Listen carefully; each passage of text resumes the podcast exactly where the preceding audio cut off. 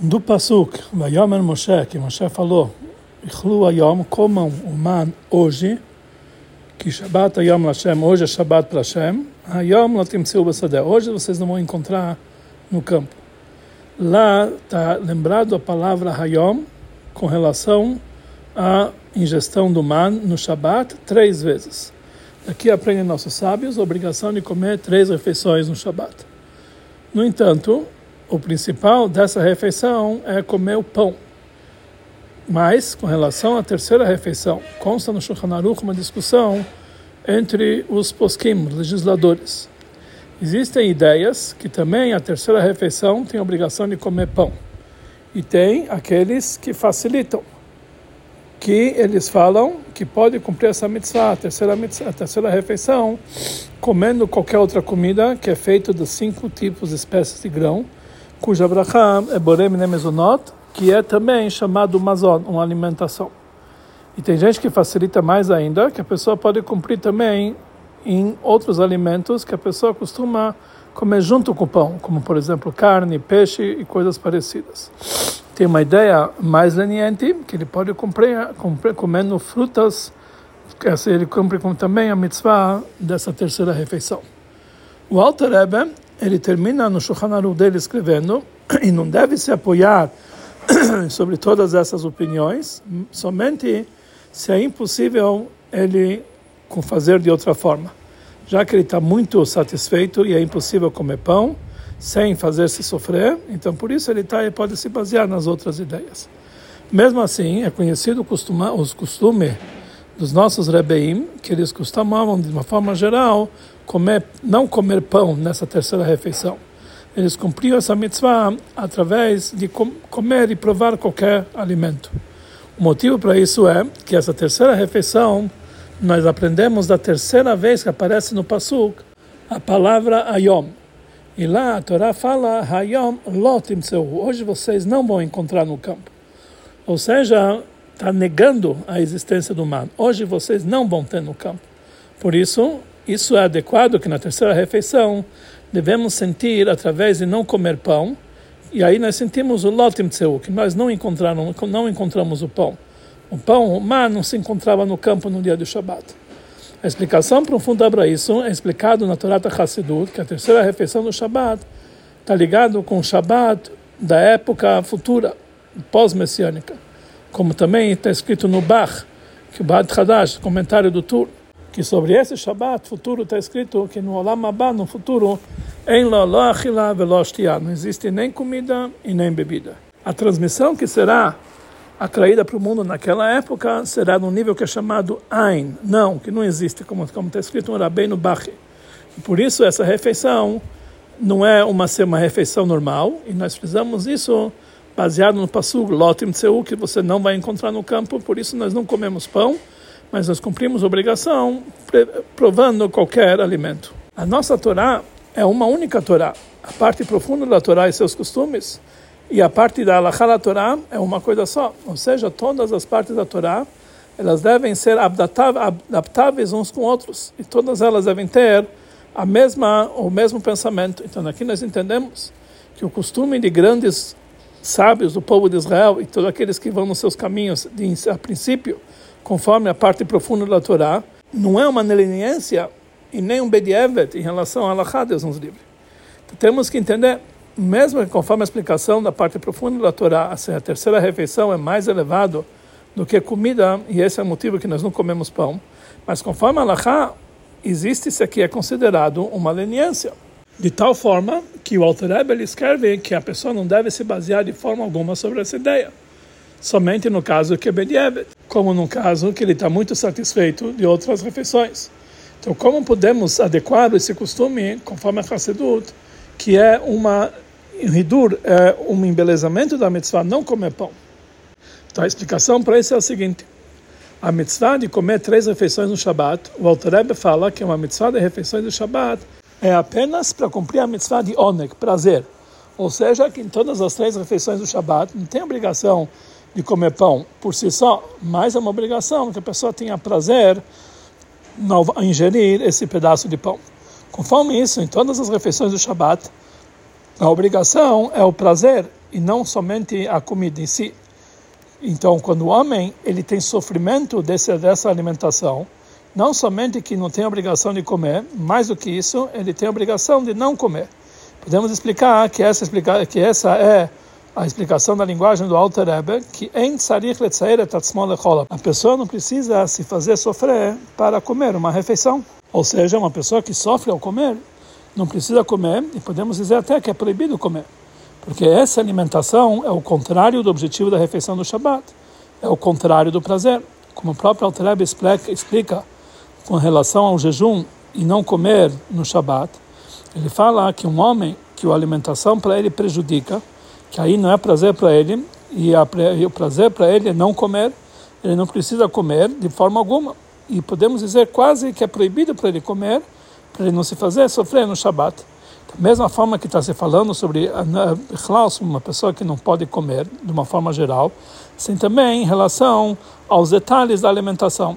Se a pessoa sofre ao comer pão numa refeição de Shabat, ele tem uma obrigação, a princípio, não comer pão. Pelo contrário, se ele vai comer pão, ele está fazendo de uma forma que é o contrário do objetivo da refeição do Shabat.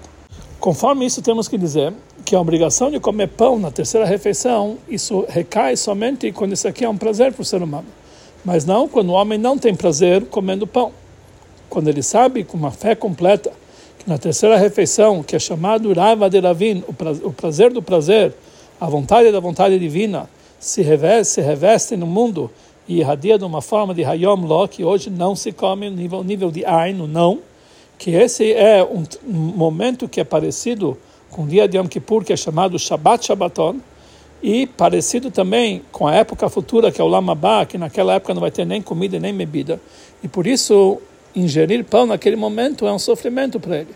Então aí não tem obrigação desde o início de comer pão nessa terceira refeição. Pelo contrário, a pessoa que está nesse nível é um embelezamento da mitzvah, conforme ela não se fazer sofrer e comer pão, mas cumprir a obrigação dessa refeição, provando qualquer outro alimento.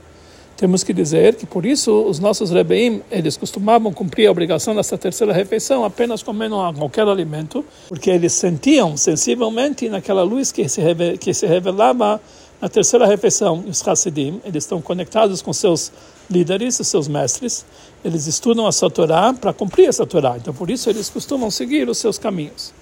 Mas ainda precisamos entender, já que no momento da Minchá de Shabbat irradia esse nível de Hayom Lo, hoje não, então não precisava ter nenhuma refeição nesse momento. Não somente que não comer pão, não precisava ter nenhuma refeição.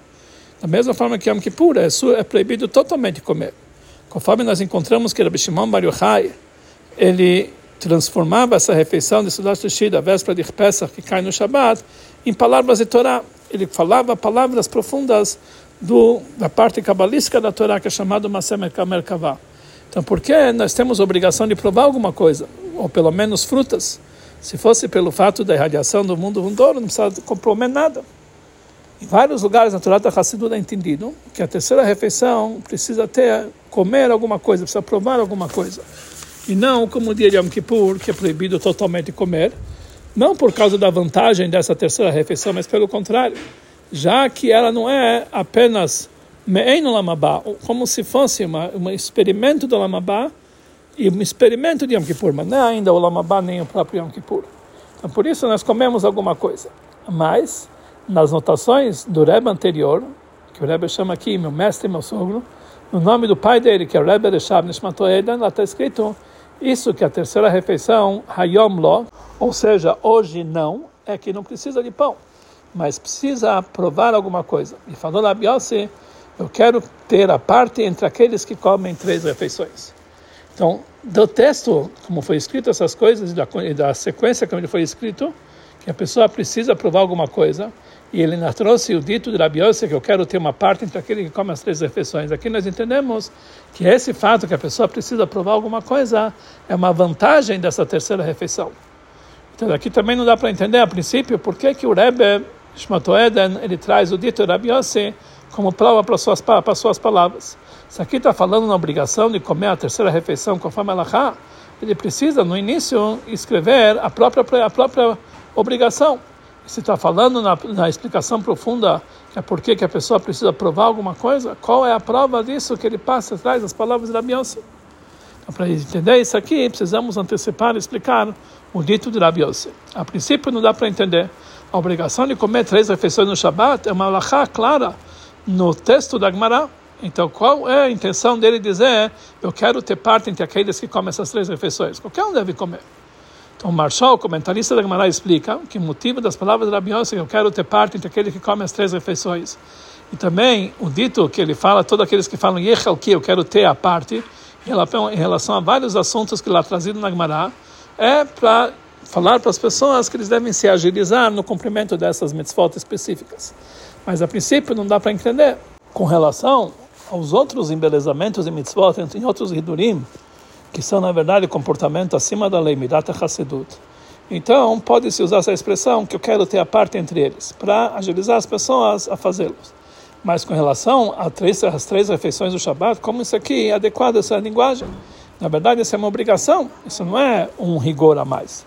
Não podemos explicar que Rabi Yossi intencionou a nos advertir que a pessoa que deve ter deixar um lugar para a terceira refeição, como como consta na Lacha, Chacham Einav aquele que é sábio, tem a cabeça na, tem os olhos na cabeça, eles vê o futuro, que a pessoa não deve encher a barriga na terceira na refeição da manhã, para que ele possa ter espaço para a terceira refeição. Então, por isso ele vem na biose para agilizar a pessoa, para deixar um espaço para essa terceira refeição. É difícil dizer que uma coisa tão simples, na biose ele vai querer ser abençoado, que eu quero ter parte entre essas pessoas. Então, temos que explicar, que temos que dizer que a explicação é a seguinte: ah, o contexto no dito sobre o mundo vindouro, que não tem nem comida e nem bebida, não é que lá naquela época vai se exterminar totalmente a vantagem do corpo do Yehudi. Por causa da importância do corpo ou a existência do corpo vai se anular. Não podemos dizer isso, mas a intenção é que no Lamabá vai ter uma conexão entre o corpo e a alma. Não através de comer e beber de uma forma física, mas de uma forma mais elevada. Como é conhecido que a Torá Hassidut opina conforme a ideia de Ramban Nachmanides, que a plenitude do Lamabá é na época depois da ressurreição dos mortos, quando as almas vão se encontrar dentro do corpo, que o corpo de Yehudi por si só tem uma vantagem especial. Conforme isso, temos que dizer que por isso a vantagem e a obrigação de comer eh, nessa na terceira refeição alguma coisa é a seguinte: há que nessa refeição uma amostra do que vai acontecer, latido lavó no futuro que também lá vai existir um corpo que vai receber uma recompensa. E porque por, por causa desse motivo, o corpo também tem que sentir prazer também nessa refeição, através de provar alguma coisa, junto com o assunto do Ain, do não. Lotim seu, que vocês não se encontram no campo, tem também o sim, uma parte do corpo sim tem que ter prazer. E por isso ele não come pão, mas come alguma coisa. Mais do que isso, é explicado em vários lugares que essa que a refeição do Leviatã, que é aquele grande grande peixe nós vamos comer no futuro, que é chamado Leviathan Shorabari, esse grande boi no futuro, vai ser uma refeição física. E como indicação para isso, precisamos provar alguma coisa nessa terceira refeição. Mas essa explicação é uma novidade muito grande e precisamos procurar uma base para isso. Mais profundamente, podemos dizer, a plenitude da recompensa do futuro é justamente de uma forma que as almas vão se encontrar dentro de corpos porque naquele momento vai, vai se revelar a vantagem do corpo sobre a alma, tal forma que a alma vai ser alimentada pelo corpo. A alma vai precisar do corpo para sentir esse nível da essência divina que a sua existência é por si só. Conforme isso, podemos dizer em relação à terceira refeição. No fato que nós temos que provar alguma coisa, isso se expressa uma grande vantagem que nós estamos frisando a importância do corpo e automaticamente se revela mais do que no Shabat que vai ter no futuro. E esse é o intuito profundo das palavras de Rabi Yossi. Eu quero ter parte entre aqueles que comem as três refeições do Shabat, para que ele possa comer alguma coisa nessa terceira refeição, que isso vai ser para ele um prazer, e dessa forma vai sentir a vantagem que vai ser revelada no futuro, a vantagem do corpo. E essa é a prova que o Rebbe Nishmat Eden traz as palavras de Rabi Yossi. As palavras de Rabi Yossi, que eu quero ter uma parte, apesar que está falando da refeição que está escrito sobre ela, Hayom Lo, hoje não, isso dá para nós a força para comer alguma comida qualquer nessa terceira refeição de uma forma de vantagem. E dessa forma nós somos abençoados com que eu quero ter a parte entre eles. Não somente que não existe aqui a negação, Hayom Lo, hoje não, mas pelo contrário, essa é a grande vantagem do Shabbat do futuro, que a Neshama vai se alimentar do corpo.